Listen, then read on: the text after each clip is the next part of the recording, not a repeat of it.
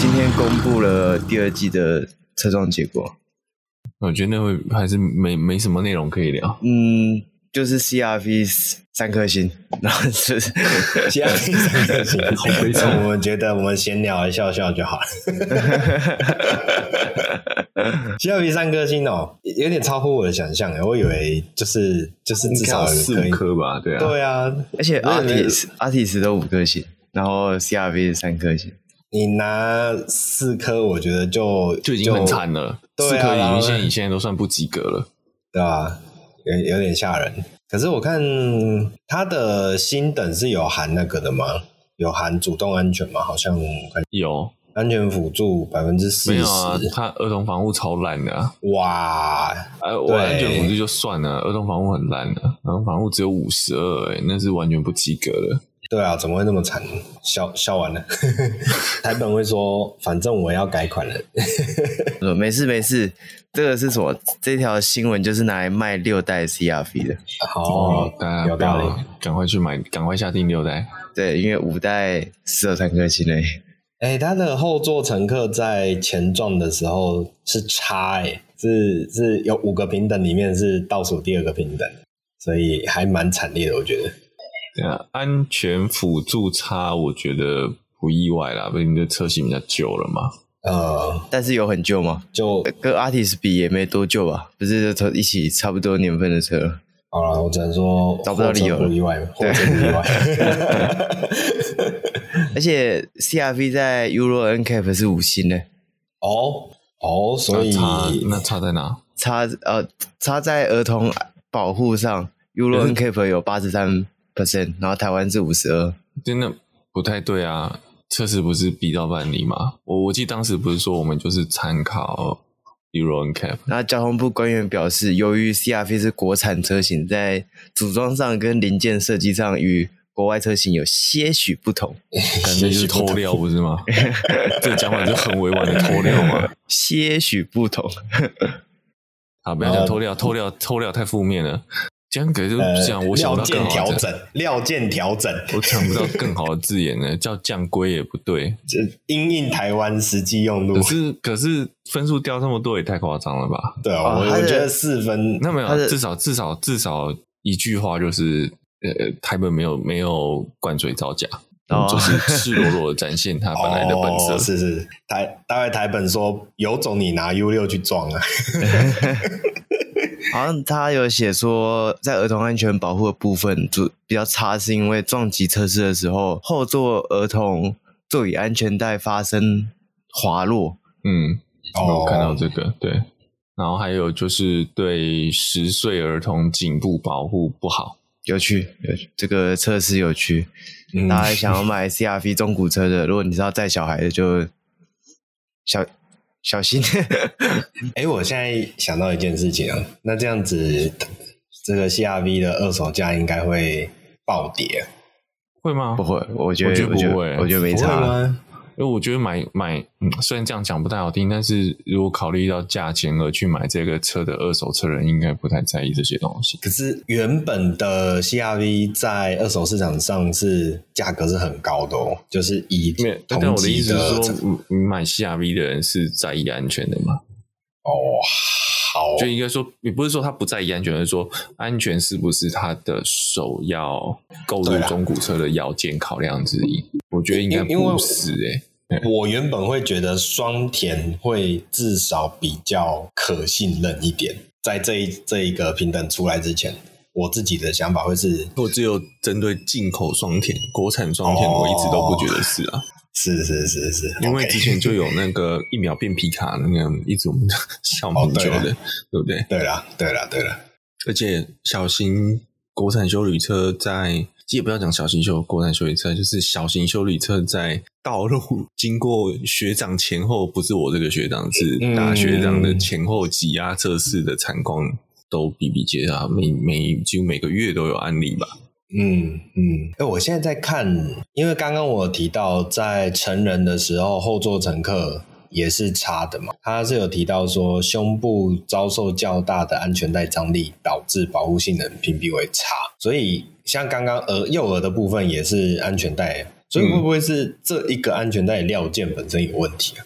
也有可能，对吧？因为通常这个安全带应该不会是进口进来弄吧，就是台湾也是有一些生产安全带的厂商。呃，安全带的材质跟我觉得安全带扣具的角度也有差别，对对，或是细部的一些设计。哎，这样会不会听起来好像我们在替 CRV 开脱？不会，我们只是在解释它有多危险而已。哦，有道理，跟它可能危险的原因，还有它可能无法改善的原因。结论就是等六代哦。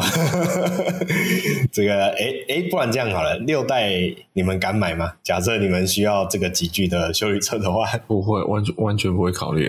我比较直白啦，我比较直白。呃，CRP 最大的问题应该不是它安不安全，是它吵不吵啊？哦，这个，对，因为你有那个拉杆。这让我想到，就是那个不是有些男人嘛，就是犯了一些错嘛，然后就会寻求原谅，就是说我一定改，我下次一定改。欸、不是提高吗？我 提啊，提高，提高。球场一千万，台本是不是要跟那个 TNK 的球场一千万？你讲这句话要非常小心。他求偿一千万，就是他认为他没有做这件事情啊，哦、对不对？刚刚卷毛是说男人犯的错嘛？对对对对对对。我只说提告，我没有说谁啊！你一千万讲出来就很明显了，好不好？嗯，对对对，这个其实这我们不是两造双方，我们不要这么快下定论。这个风向还在吹啊，没有啊，这个很难很难知道到底是不是真的，毕毕竟太久了，也很难。就是还有就是说，讲的里面十成是不是十成都是真的？怎么，可能有一些。双方上的认知的差异，我不会说谁对谁错，好、嗯，可能一方认为有，一方认为没有。嗯嗯嗯，对对，我这个就就交由，如果他们已经要走司法，就让司法去解决。没错，只能静静的看下去。学长住的地方算新北还是算台北？我算新北，虽然我们家这边什么水电瓦斯都是台北。哦，但是 但是地址是门牌是新北，就是你投票是投 投新北，投新北。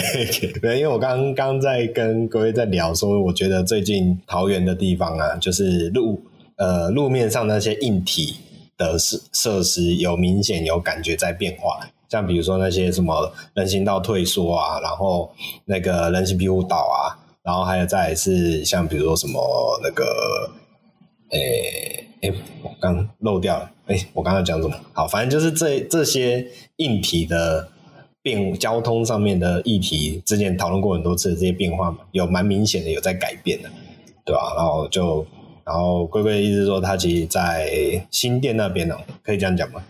嗯，对，也在新店新店的乡下偏乡乡下。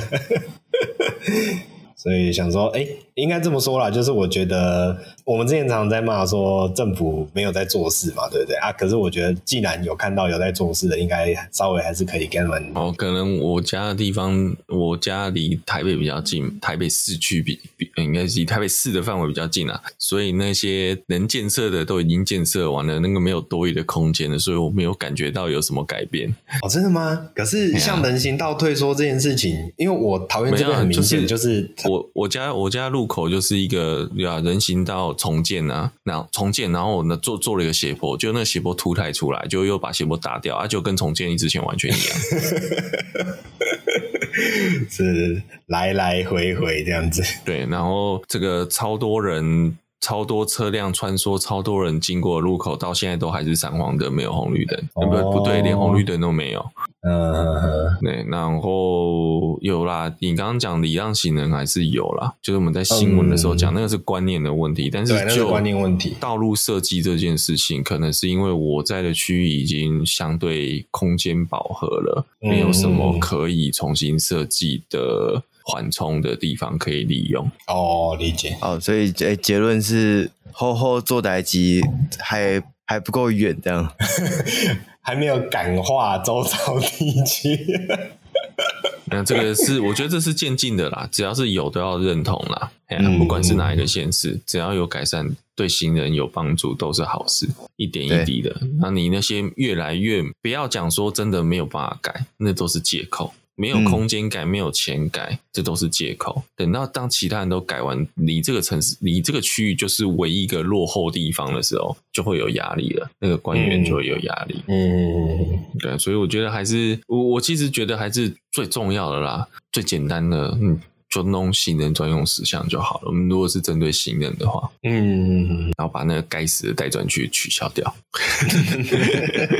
因为实在太多机车待转区，那长的位置实在是太畸形，真的很畸形，没有一个统一标准的。而且我就说，机车待转区一个最大问题就是，你开车我要右转我就靠右，我要左转我就靠左，我不用管你下个路口长的样子是什么，除非是要向上交流道那种。嗯、可是你骑机车。白牌的哈，红牌就不管了，嗯、红牌左转一样靠左边走。嗯、我骑机车，我还要看，我还要记得这个路口是要不要带转的。嗯嗯，这不是很奇怪吗？哎、欸，不过讲到带转区。桃园最近有一个变化，我觉得还蛮特别的，蛮有明显感受。我先不讲它好或不好了，就是还蛮特别。就是桃园最近有越来越多比较大型的路口，有所谓的呃左转机车专用石像。它会，它就是机车道在外侧会分直走跟左转嘛？它在最外侧画了一个独立的区域，那你要左转的机车，你就可以靠右停进那个区域。它还是在斑马线内哦，就是我们。通常是以斑马线来判定路口的前跟后嘛，嗯、对，所以它还是在斑马线内，但是它就是一个专利画出来专呃专门画出来的独立区域。那等到机车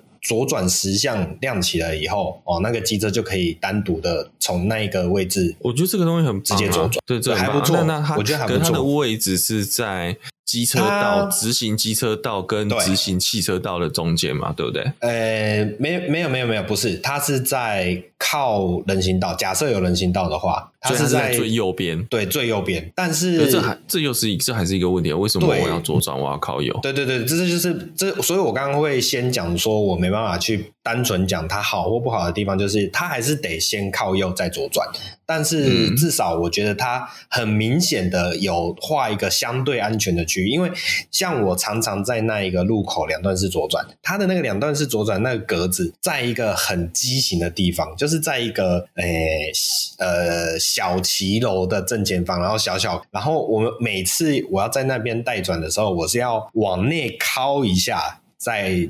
转出来，所以它其实那个位置本身不是很好，没有很欧，但它改成这一种左转机车专用石像的状态的时候，我就觉得好很多。哦、那当当然，它无法避免一件事情，就是你直行车跟呃左转车还是会有一些干涉。可是至少它在很前面的地方就已经有先画路标去指示说，接下来前面这一段要进入所谓的机车待转区哦，所以我觉得算是 OK 啦，就可能没有到呃一百分，但是我觉得有七八十已经算还不错了。至少我自己这样实际的体验感觉是这样，就是一种进化，不是一处。一步就跳上去了，那、嗯、是慢慢来的。对对对对对。但是有在有在变化，就比那个万年代转区好得多。对啊对啊，之前的代转区真的是太小了，然后又又很不合适的位置啊。我不知道，我很久没有代转了，所以 你这个黄牌仔，我是大车嘴脸，大车嘴脸。我现在都觉得就是骑白牌很浪费时间。觉 觉得，我就想说，我就想说，那个桥我明明就可以走，为什么我现在不能走？然后想说，哎、欸，新店到中山区不是二十分钟的事情吗？为什么要骑车骑这么久？这样？对，就是这是重诶、欸、重机能上高道路的方便性跟减少这个待转的方便性是真的。如果有在北市北线通勤的话，会很有感觉啦。嗯嗯。对对，推荐大家去体验看看。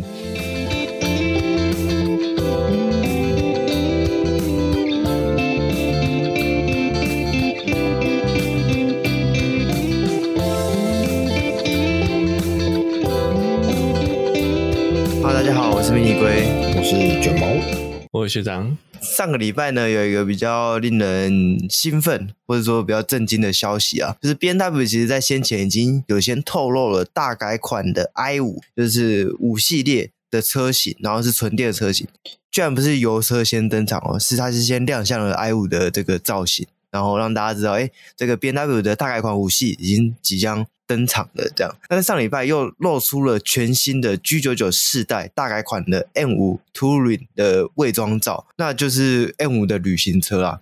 那其实呢，这个 M5 的旅行车的出现，并不是像我们之前有提到的 M3 Touring 那么的令人惊讶。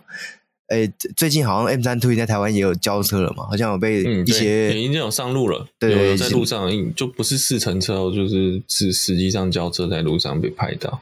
嗯，对，那这个 M3 Touring 呢，之前会引起这么大的这个轰动，或者说大家会那么的期待，其实是因为 M3 是第一次有真的市售的旅行车出现。那 M5 呢就不一样哦。其实早在呢一九八八年的时候，也就是第二代的一三四的 M5 啊，BMW 就有推出了旅行车的车型。那在 M5 Touring，它不仅是第一部。由 M 部门所推出的旅行车啊，它同时呢也是最后一款由手工制造组装的 mpor。车型，它在之后呢，这个 M Power 就改为比较像是一般的汽车，就流流水线的方式生产，量产车，对，量产车，对对对对。它、嗯、这个一三四的 M 五 Touring 啊，它使用的是小改款之后的引擎，代号 S 三八 B 三八的三点八升直六自然进气引擎，它的最大马力是三百四十匹，跟三百六十牛顿米的扭力。那中间呢，跳过了代号一三九的 M 五，哎，其实一三九 M 五我觉得没有。没有出这个 Wagon，我觉得是蛮可惜的，因为一三九，我个人认为是这个五五系列五四代最好看的一代，而且那时候一三九的 M 五好像有一个广告，就是他那个车主带着，他好像是一个类似快递的，就有点像是杰森斯坦森演的那个那叫嗯呃，玩命快递啊，玩命快递，对，你你讲的是那个。克里夫·欧文主演的系那个系列，他就每一个车型都拍了一个三到五分钟的小广告，然后每一个都是不同的导演。嗯、因为我记得我忘记李安有导，然后我忘记是哪一个车型了，好像也是五系列。嗯、然后里面三系列是马丹娜嘛，马丹娜演、欸、是是一三九的 M 五是马丹娜，马丹娜演的演出的，对对对对，就那时候看到那个甩尾啊，那个手动手排换挡的那个影片，就觉得哇，这真的太帅了。看那个影片，你怎么能不拥有一台手排车？对，但很可惜，就是这一代的一三九的 M 五并没有推出旅行车车型啊。我记得在一三九世代中，Wagon 最最顶规的应该是五五零 i，就也是还是五四零 i，我又忘记了，反正也是 V 八的引擎，但就不是 M Power 那颗引擎这样。那在隔了一个世代之后啊，M Power 又 M 部门又在一六十推出了代号一六一的 M 五 Touring，在一六十这个世代。的五年销售时间啊，这代的 M 五生产了两万零五百八十九台，其中只有一千零二十五台是旅行车，所以其他的占比是非常非常低的。我记得台湾好像有一台还两台的样子，就是正的一六一的 M 五 Touring。我那天看好像是一台而已，然后一台呃，对，就数量是非常非常稀少的，而且还是自己反正自己搬进来自己验的。嗯，花非常多时间，对，应该是非常有热情啊，非常喜欢这个车型。他就是说那时候他是一呃，怎么讲？他是三三四期法规时期的车嘛，但是因为时间点进了台湾要视同新车验，所以他要验五期法规，所以很惊。它的排放标准还有时间点的问题哦。对，因为因为你他不是看你生产的时候，嗯、如果你你要带进来台湾挂牌，不是看你生产的。那个年份，而是是你申请车型的，的对对，你申请车型当下的，嗯、你第一次申请这个时候的法规是什么？对，所以越后面才会越难验嘛，所以才会催生出有点像我们在讲古董车牌或古董车牌这种东西。嗯，就是因为你也知道老车你要搬进来，你说现在要用现在台湾的排气法规，那种几十年老车怎么可能验得过？对，嗯、对，嗯，这不太可能了。对，对，那这一代的。一六一的 M 五嘛，它采用的是代号 S 八五的飞驰自然进气引擎，那最大马力是五百零七匹，跟五百二十牛顿米的最大扭力。这一代的 M 五呢，它也是少数没有跟其他车型共用，专属于 M Power 的引擎。就这颗飞驰引擎其实是专为 M 五所设计的，对，它不像一些一些 M Power 车型，它的引擎其实是从诶市售的引擎来做一个强化延伸出来的这个车型这个动力这样。它中间又跳过两个世代，就是在 F 世代，哎，两个世代嘛，F F 嗯，F 九十，对。哎，好像没有哎，好像就是 F 九十，算是就跳跳过 F 吧，跳过 对，跳过 F 四代，然后 BMW 又推出了这个全新的 G 四代的 M 五 Touring 这样。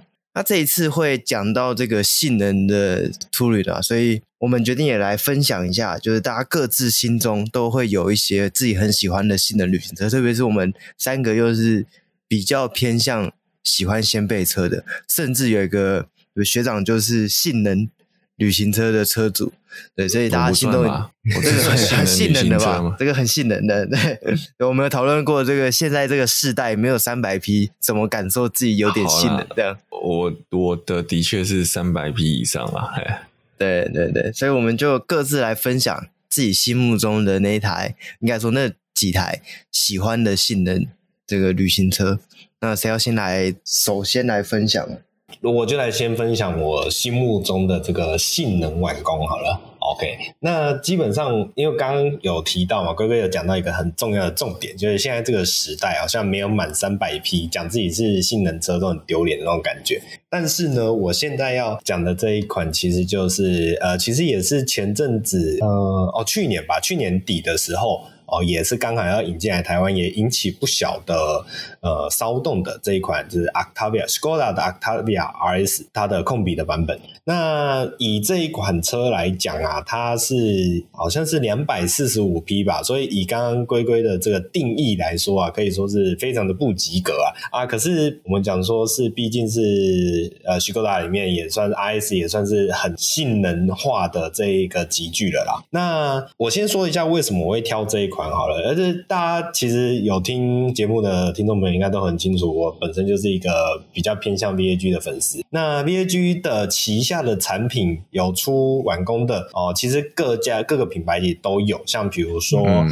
呃 Golf 啊 Golf 也有 Variant 在台湾也有出 R 的版本，OK，然后再来是呃奥迪奥迪的旅行车哦，一向都是对 R 放一向都是经典啊、哦，旅行车的经典，这也不用再多提。那但是为什么我没有选刚刚这两个品牌呢？第一个我会想先提的是奥迪的部分，因为它呃它在旅行车上面有非常多嗯标志性的产品没有错，但是我觉得它稍微离我遥远了一些。按这个遥远并不是单纯只是指品牌或是价格上，而是在是就是它会有一种比较没有那么亲近。哦没有那么亲民的那种感觉，不是指价格，我是那种形象上面的问题。那为什么我不是挑 Golf 的 Variant 版本呢？哦，单纯就是因为我觉得 Golf 的 Variant 真的很丑。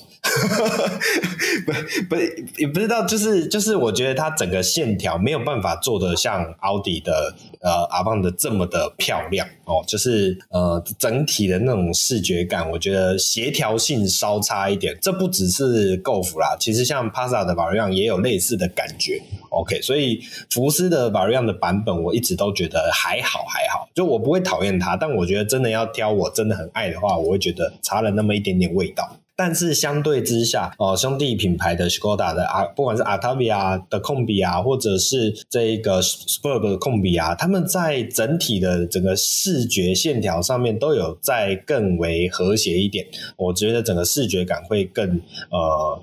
更符合我的胃口。那尤其是这个新世代的 Skoda 使用这种所谓的这种，哎，我记得叫什么钻石切削，是不是？呃，他们的设计造型会用一些比较锐利的线条去打造它的车子的呃整个身形，所以也也因为这样子，觉得它有一点点那一种接续，呃，不能接续啊，连接到奥迪的那一种设计风格的感觉哦。就是我自己觉得哦，可能 Skoda 哦锐利一点，然后。往上到 Golf 又变得圆润一点，然后再再往上到奥迪又会变得再更锐利，所以这也是我最后选择 Octavia Combi 呃 RS 这么样一个理由之一。那呃讲到这个的部分啊、可能会讲说，哎，性能晚工呃，或者讲我我们今天主题是性能旅行车嘛，那一定要讲一下它的性能之处啊。那我觉得 Octavia RS 它有一个最大的优点，就是它的性能之处就是使用了这个常见的。啊，EA 八八八的这样的设定，所以我们就不用花更多时间再来讨论这一个，因为都一样嘛，就是长那样嘛，对啊。那呃，我觉得比较一个特别之处是在于说，它是使用所谓的前驱设定，因为呃，Octavia 其实在上一个阶。呃上一个集聚是使用这个呃二点零，但是它是有四驱的系统哦。再往呃那个叫上一个级距嘛，就是一个比较低的级距啊。哦，不是不是，我想表达的是。哦，你说你说，反而是在销售上比较位阶比较低的型号，对对对对对对对对，因为我们一般会直觉的认为说性能版一定是比较偏向所谓的顶规嘛，顶规可能通常都是配备会配到满的那一种感觉哦，没想到的是这个呃控比啊，它表的控比二点零啊，不管。不管有控比没有控比啦，其实都一样，就是它的上诶、下一个位阶的四乘四的那个版本是有配四驱的，但是反而是拉到呃 RS 的版本，它是只有前驱。那当然呃某些逻辑上来说，因为它毕竟是呃延续是 GoF GTI 的那一套系统，所以它没有四驱也是蛮合理的。那只是就是在这个位阶上的比较，就会觉得有一种特别之处。我我觉得也是一个差异是。如果因为 Golf GTI 没有巴利亚，没有对对，哦、所以所以、所以如果你反而 Octavia 抗比 RS 做成四驱，你反而跟 Golf R 巴利亚对打、哦，有道理，有一个它刚好就是一个打他的那种感觉，它反而就是、嗯、因为毕竟是兄弟品牌嘛，对，不能硬干的，而且硬干应该也干不赢，所以它等于是差。在 Golf 的夹缝中插了一个这样的产品线，那、啊、我觉得也是因为这样产品线出来，嗯、所以 GTI 就没有出法力啊。嗯，这蛮有道理的。我觉得，所以最终的选择其实就看你到底需求是什么吧。我觉得是这样子，这是一个蛮特别的点。那因为我们今天要挑两台车嘛，那第一台哦，就是我刚刚讲这一款这个 Octavia Combi 的 RS 版本。好。那另外一台其实我再补一下，就是说，我觉得其实你选这台也蛮合理，是因为第一，它是 E A 八八你刚刚讲它的特点就是一个很大的重点，就是它是 E A 八八对，然后它是 EA88 及 E A 八八的升级的空间，这个空间太大了哦，对，E A 八八八你真的做到五百匹的一米结实，你你就讲你现在两百三十几、两百五十几匹好了，嗯，你写一节就有三百多了，就已经有三百多了。那硬体都还没有动，嗯、所以你说要叫它三百匹以上的性能钢炮，非常轻而易举，你知道吗？是是是是是，买完车你再花个几万块，写个电脑就有了，对，其他都还不用动。好，然后你如果真的再硬改上去，前面。台湾玩 VAG 改装的人这么多，嗯，呃，这颗引擎真的可以炸出，不管是卷三还是卷四，都可以炸出很高的极限。嗯，所以其实后面空间非常的大，然后再有它是相对便宜，是是是，对不对？欸、如果到这样的话，哦，对，它是真的相对比较容易入手。如果是这样，我其实有一个好奇的点，看两位会怎么思考这个问题。就是假设我今天，反正我买来就是要改，我就是要改一台性能完工嘛哦。那这样的话，我是用 RS 的这个版本，然后前驱去改，还是是用刚刚我提到的那一节，就是二点零 Four by Four 的那一个版本去改？因为反正你引擎都是可以靠调教嘛。但是有没有四驱？说用 RS 改？嗯、为什么？因为涡轮体是不一样的，嗯、你没有的。第一个是你的改法是我要整个全部翻掉吗？嗯、我要连涡轮都动吗？嗯、还是我只要所谓的我们说做到二阶，我进排气换掉，嗯、我腹内没有要动？对，哦，你那个 RS 腹内的那个应该跟二点零四乘四动力轮是不一样，对，还是有差别，应该也是不一样。嗯，所以你当然还是选这个来往上跳会比较好。嗯嗯，而且还有啦。你这样就是一个正的 RS 标啦，你不要去去还要买一个 VRS 的标来贴，不觉得很虚吗？就像我今天在高速公路，我看到一台一六三 S，嗯，我跟在它后面，它有大改外观，有大包，然后怎么看怎么觉得怪，是因为我后来发现为什么它一样是一边一六三一边 AMG，可是它的一六三怎么好像是贴在左边呢？哦，它是是是，是因为 Benz 是。就是你说是什么 A 一八零 A 两百哦，一四百哦，那个标在左边没有错。对，可是如果你今天是一六三一四三，那个那个标是在右边，数字字，嗯、然后左边才是左边是 AMG。嗯、我很想哦，好，我不确定是不是真的啦，但是这样接实在是很奇怪。哦，我我跟你讲，如果要讲到这个，我就一定要提一个来。打一下你的脸，嗯、因为我看过一台车，它在它的车门上面贴了很大的 AMG，重点是我开到它后面以后，发现它是 Camry，所以连这种我都看过了。你刚刚讲的，我觉得那个见怪不怪。没有，可是它至少是 Benz 啊，它是 Benz 贴 Benz 标嘛，然后然后我不确定它是。我觉得应该不知道是真的一六三呐，嗯，但是你好歹把位置也贴对吧？哦，我懂我懂。然后我也觉得，不要不要说不要说，Benz 会说保时捷都有，明明就是卡瑞拉啊，去改大包就要贴 GT 三、GT 四，明明就不是。呃，有有宁可说你满足一点小小需求，对，我宁可觉得说你就改 GT 三大包没关系，因为很漂亮嘛。对，那你的车尾你就留卡瑞拉又不会怎样。嗯，对、啊，你看人家，对人家开 M Power 的很多都超低调，那个 M 标都要去掉，对不对？或者我贴个，或者贴个三二零 i 这样的。好，那另外一台的话，另外一台的这一款旅行车的这个性能晚工，我的选择会是 Porsche 的 Panamera 啊，Sport Turismo 这一款版本。那我不太确定这一台能不能算是。本格上的呃旅行车，哎，就是算有一点点模糊吧？为什么？为什么还是有点模糊？因为它它有点介于五门纯五门跟旅行车的中间嘛？还是其实还好？不会，它蛮蛮，它是蛮纯的旅行车，真的 OK。原因是你知道为什么吗？嗯，因为你要先看帕拉梅拉，帕拉梅拉是 Fastback 车型哦，那那帕拉梅拉其实它。对我们来讲，定义因为是先有 Panamera 才有 Panamera Sport Turismo 嘛。对，那 Panamera 那时候就定位它是一个四座的轿跑车。嗯哼，那所以当它衍生出 Sport Turismo，那个时候就变成是一个定位，就是它是一个五门车型。嗯哼哼哼，但是它的五门又不是斜背型的五门。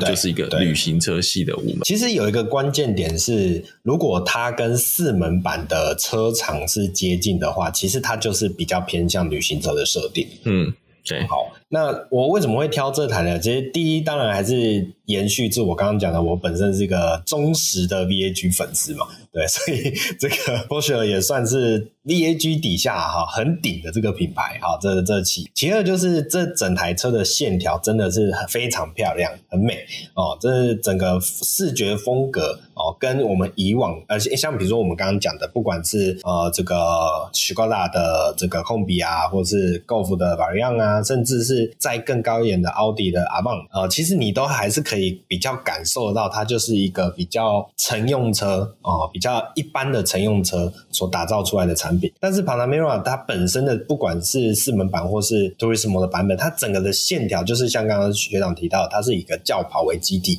所延伸出来的产品，所以呃，整个视觉风格是非常优雅的，甚至是可以说是呃，很像他们自己 Porsche 这这个跑车品牌的那个精神所之所在。我觉得这是我非常喜欢的地方啊、那呃，像比如说 Panamera 的 Sport Turismo 这一款呢、啊，呃，它本身。也是有及格啦，也是有过三百匹吧，我记得好像是三百二，是不是？嗯、呃，没有，Panamera 最基本款是三百三，三百三。OK，哎、欸，对我刚好就看官网就有看到这个问题，Turismo 的版本只有一个规格，哎，就是它就是台湾，那是台湾只有进这个规格，哦、但是国外是各种都有。哦，是是是，诶，为什么台湾会只有进这个版本呢？我还蛮好奇。呃，我觉得也是一样产品定位的问题，就像 Taycan，Taycan 的有进后驱版，有进四，有进四 S，有进 Turbo，、嗯、对不对？嗯、可是 Taycan 的 Cross Turismo 就只有四跟四 S。嗯嗯嗯嗯嗯，对、啊，我觉得就是销售的定位上面的差异，可能是到了这一个。集聚的消费者，他们在挑的时候，空间的需求性相对来讲就不是这么重要了。所以我觉得对，还是有挑有有调查过台湾市场，可能马会选择这样子的车种的人，大概价位会定位在这个区间，嗯，或者动力需求会定位在这个区间，或或者反过来讲，他们需要需求，呃，他们需要空间需求，然后又要买这个品牌的时候，他们就。转网买马康或是那个对凯宴或是凯宴，嗯，对对对对对，所以我觉得这这样的定位或是这样的市场布局也有它的合理之处，然后应该说可推交之处。对，但是讲真，我觉得有点可惜是这台车很棒，但是台湾的动力只有给最低贵的，嗯，对啊，但是它是给四驱车型啦，但是只有给最低贵的是有点遗憾。嗯，没错，没错。那最后我再提一个我觉得很喜欢的地方，就是呃，这一款 Turismo 的版本，它也是有主动式尾翼的。它的主动式尾翼就是坐在这个整个门呃五门尾门的车顶，它的那个小鸭尾，它不能叫小鸭尾啦，就是那种一般传统五门车型会有的那种小尾翼。好，这个小尾翼它也是可以呃翘起来，然后大概可以开一个负七度的位置。哦，哎，对，最大啊，不好意思，负七度是好像是原始状态啦，然后最大可以抬升到正二十六度，嗯、所以我觉得这哇，这个很可爱，就是它它，我不确定它的功能性到底有没有，但是它不管是尊爵感，或是视觉感，或是那种氛围感都很到位，这也是我还蛮喜欢的一个地方。那以上就是我对于我这个性能网购的挑选。我我问你一个问题：假设你买了，呃，假设你今天可以拥有一台 Panamera 的 Sport Turismo，嗯，然后你可以客制化选配的话，嗯，你会选四座还是五座？我还是会选五，我还是会选五座，选五座，我还是会选五座，因为我会挑。呃，我们回归到一个比较基本的问题好了，如果我今天要挑旅行车，我的。我以我自己的想法，就还是因为我还是有空间的需求，所以我会觉得你要载到五个人。对对对，以我自己啦，我自己的状况，因为如果我今天没有载人需求的话，我可能就会去挑一个双门车。嗯哼，OK。因为对我来说，Panamera 比较特殊，就是它它反而是预，我记得它预设是四座，五座反而是要加选。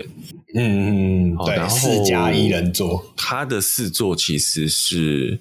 蛮棒的，嗯嗯，就你后很有后面尊爵感，但是真的就缺点就是，如果你今天是要载小小朋友的话，就相对不方便。哦、是是是是，哎、欸，可是我想到一个问题，哎，我记得我坐进 BMW，不管是一还是三，我觉得它的那个后座其实严格上来说也不能叫做五座啊，没有就不好坐啊，那没有那个是一个那个是车宽的问题。但是你今天相对帕梅亚这个车宽，它的后座就有点像啊，这样讲好了。你今天刚刚你前面选的那台阿塔比亚，你后面坐三个大人也是几个钥匙啊。可是如果你今天是它上外上一阶的 Super 的，你坐三个大人大概不会不太舒服。嗯，理解你的意思。你不要太大只，如果太中间一个男生如果太大只，不小心就会 me too 了。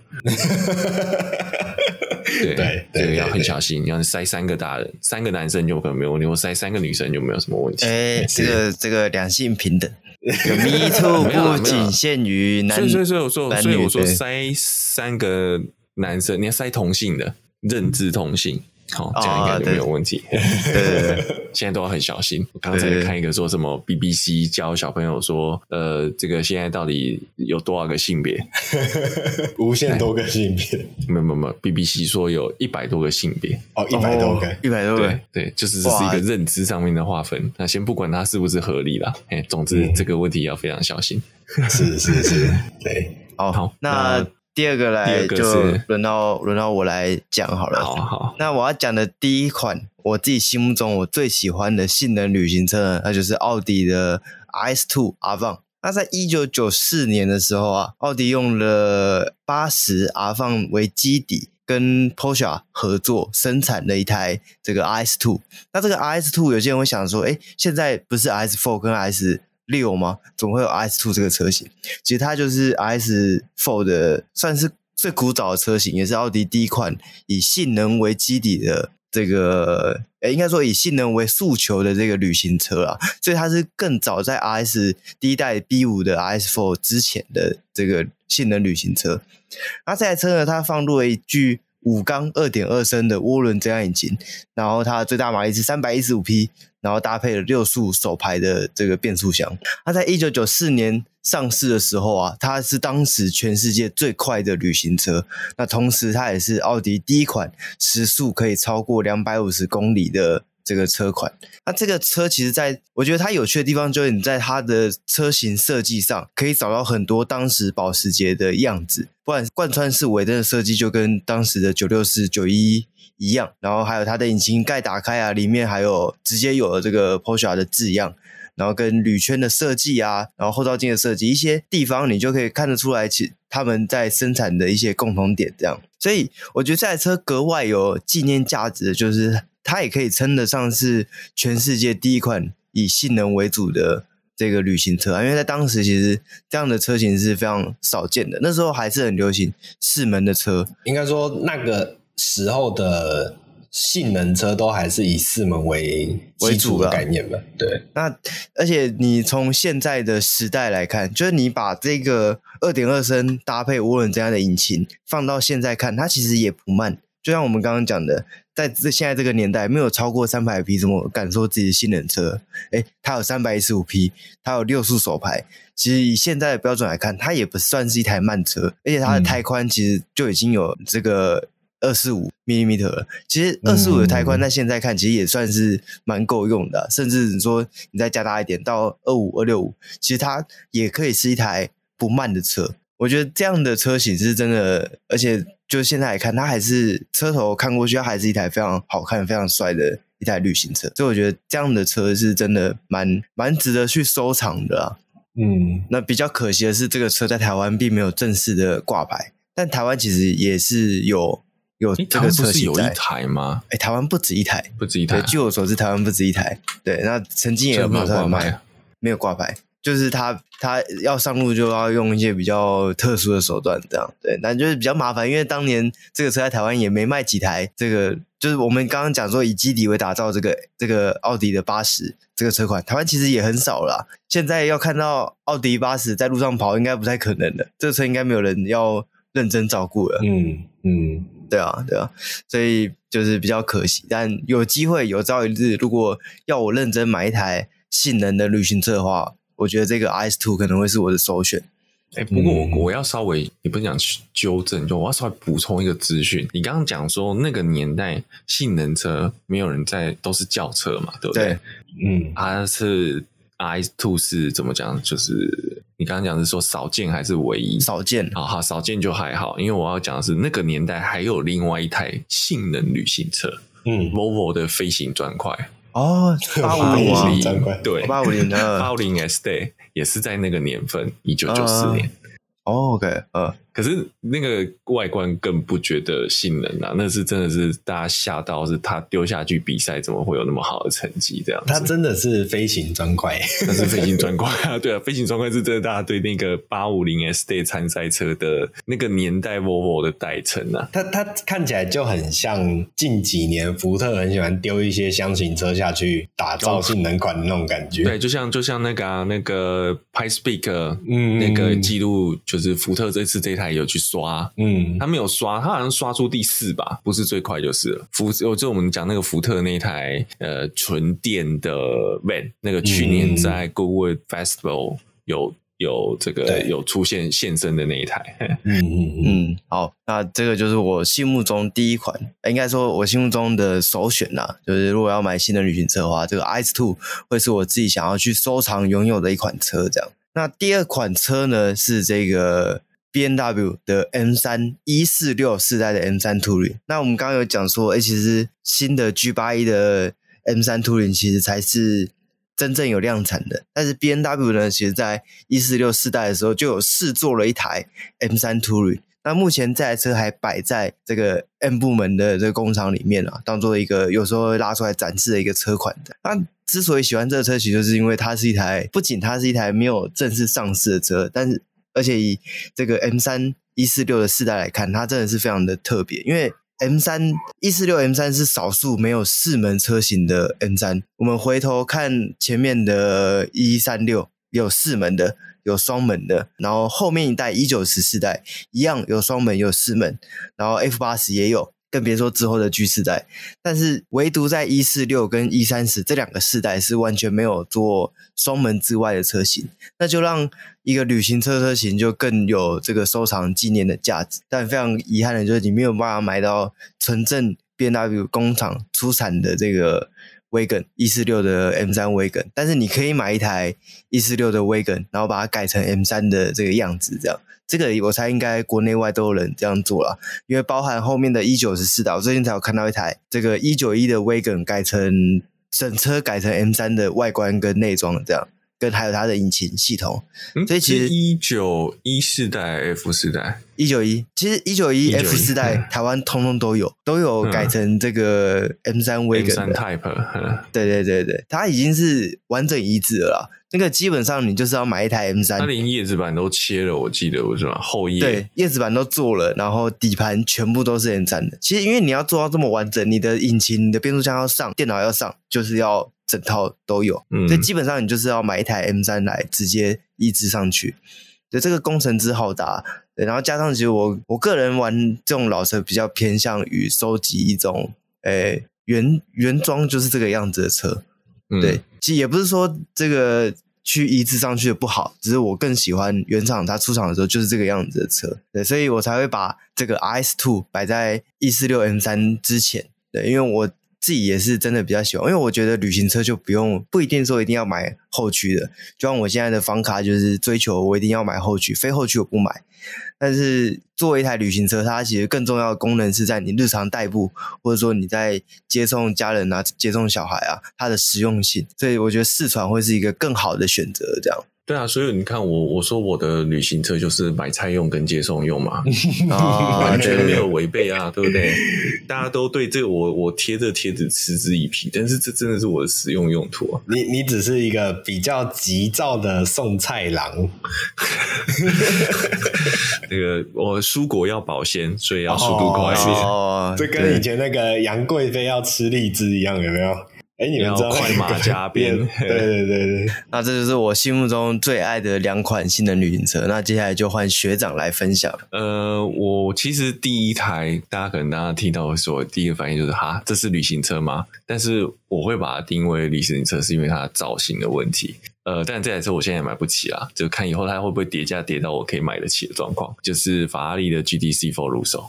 那这台车大概第一个违背旅行车的概念就是它只有双门，它不是四，它哎应该说它是三门车，不是不是五门车，嗯啊，但是它的空间。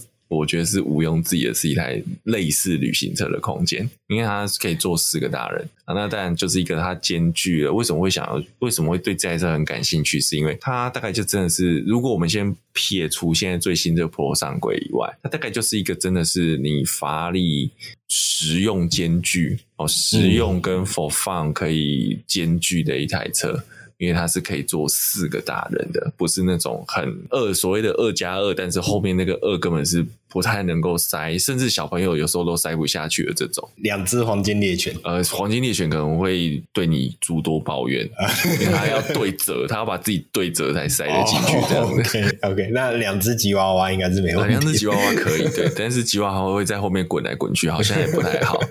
然后你真的像很多所谓二加的车型，我们说像 M Two 好了，或者是说像 Lexus 的那个 SC，其实那个后座真的是没有办法坐人的，或是因为我记得好像 M3 Convertible 吧，其实那个后座也啊，后座也不太能够。就是你说大人要坐，真的是非常痛苦的一件事，那个脚应该会断掉。但是这一台 GT Four GTC Four 入手是真的，后面是你坐一个一八零一九零的大人是完全没有问题的。好，那大概唯一比较辛苦一点是进出啊。但是我觉得这台车是第一个是造型很漂亮，然后再就是它继承了 FF 的四传。这台四传也是跟 Pro 上轨一样，蛮有趣的，是说它其实是引擎在前，变速箱在后。那它的前轮怎么驱动呢？它的前轮是从引擎前方再输出两根，再输出一根轴，然后它有两个档位吧，所以它其实平常是一台后驱车，然后需要的时候前轮才会介入。所以我觉得，就一个工艺设计上，这台车也是一个非常有别于其他我们传统会看到所谓的旅行车的设定。因为大部分旅行车就是沿用轿车的底盘，它会跟同个车型的 Sedan 差不多哦，没有什么大概是车体上的变化。那就像刚刚龟龟讲的是，底盘上面大概都是可以移植的、可以兑换的。好，那但是这个 GTC Four Russo 就是一个嗯自成一格的分支啦，所以我觉得它会有非常有特殊性。啊在不对，不然应该讲说它是法拉利，它就非常有特殊性的啦。所以不过目前我大概只能先买台一百一比十八的来玩一玩而已。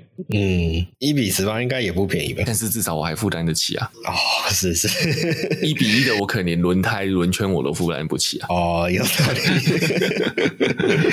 那这是我觉得都我列在我这个这个。表单里面的第一台旅行车，那第二台的话，其实就比较偏现实面了，嗯、就是 Mercedes-Benz 的不是 S-Day，是 Mercedes-Benz 的 CLS Shooting Brake 哦，啊、嗯，还不是 CLL 是 CLS，、嗯、那当然会选 CLS 也另外一个延伸，就是因为它有六三 AMG 六三这个等级，嗯，啊，这样我你也知道，我想玩就会玩到，我觉得要玩就玩最顶，嗯、你要么玩最入门，要么就玩最顶，不要玩最顶的这样。对，那那 COS 这个车为什么我会选它？其实我并没有很喜欢 Mercedes-Benz，但是因为其实讲 COS，其实也算是我看很久的一台车，因为也算是在小时候它在推出的时候，其实约略也。十多年前了，哦，那时候其实是一个自己有在看车的，呃，会想买车情况，但那个时候的车价是负担不起的。那现在也只剩中古了，因为它也停产了。刚才 CLS Shooting Brake，我觉得一个特点就是它是真的也是一个所谓实用跟性能兼具，但你说要真的拉它去跑山会非常的辛苦啦，因为它这个车蛮重的。但是它如果说你真的是在一个一般的比较路面，要有一个稍微比较好的加速，它绝对是可以。给你源源不绝的动力，然后它的空间也绝对不会妥协。那既然是 Benz 又是 AMG，它的舒适度也绝对不会妥协。但是我觉得我会选这台车最漂亮的是，对，最重要的是因为它的车尾实在太漂亮了。嗯，GLS Shooting Brake 的车尾是我目前其实讲真的，我觉得比 RS 系还漂亮。嗯，但是但是又是凡事都要有一个 but，但是它车头就啊，嗯，好吧，就是 Benz。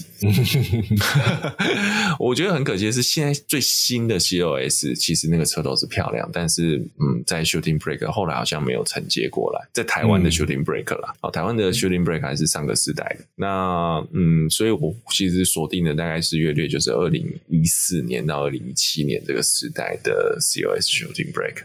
对，那呃，我记得这个你。年份好像有一个 additional addition one，就是当时第一批。那我呃那个车其实内装有很多很特殊的选配，也很漂亮。但不过我可能比较不会对这个有什么太大的偏好，因为而且再加上它第一批到最后一批，其实那个动力也差了快五十匹马力，后来有破六百匹吧，前面的好像是五百七十几。虽然都是同一颗引擎，但是也知道每个年份之后，它都会换一些零件，会做一些调教。其实后面的潜力也很大的。对，然后再就是这台车其实真的蛮典雅。你今天开在路上，嗯、呃，不会非常的高调。其实它蛮，就是你会注意到它，然后你会注意到它的线条，尤其那屁股线条。但是你不会觉得它是一个非常招摇的车。嗯嗯嗯嗯。所以这也是我喜欢它的地方，就是特殊的品味。不会让你觉得非常的差吧？嗯，不会让人家看的不舒服，觉得你就是有什么特殊。嗯、你今天想，呃，如果 G D C Four Rosso 就稍微有点炫目了一点啊，但是这台车不会，它非常的挺，非常低调，而且你应该停路边没人会想偷吧？为什么？现在啦，现在啦，我说现在啦，嗯、现在因为它毕竟是一个比较车价相对掉下来的车了。哦，是是是，虽然这样讲还是蛮贵的，十年车好像还是要个两三百万。现在停在路边比较不容易被偷，是因为现在治安比较好，有好好做代机。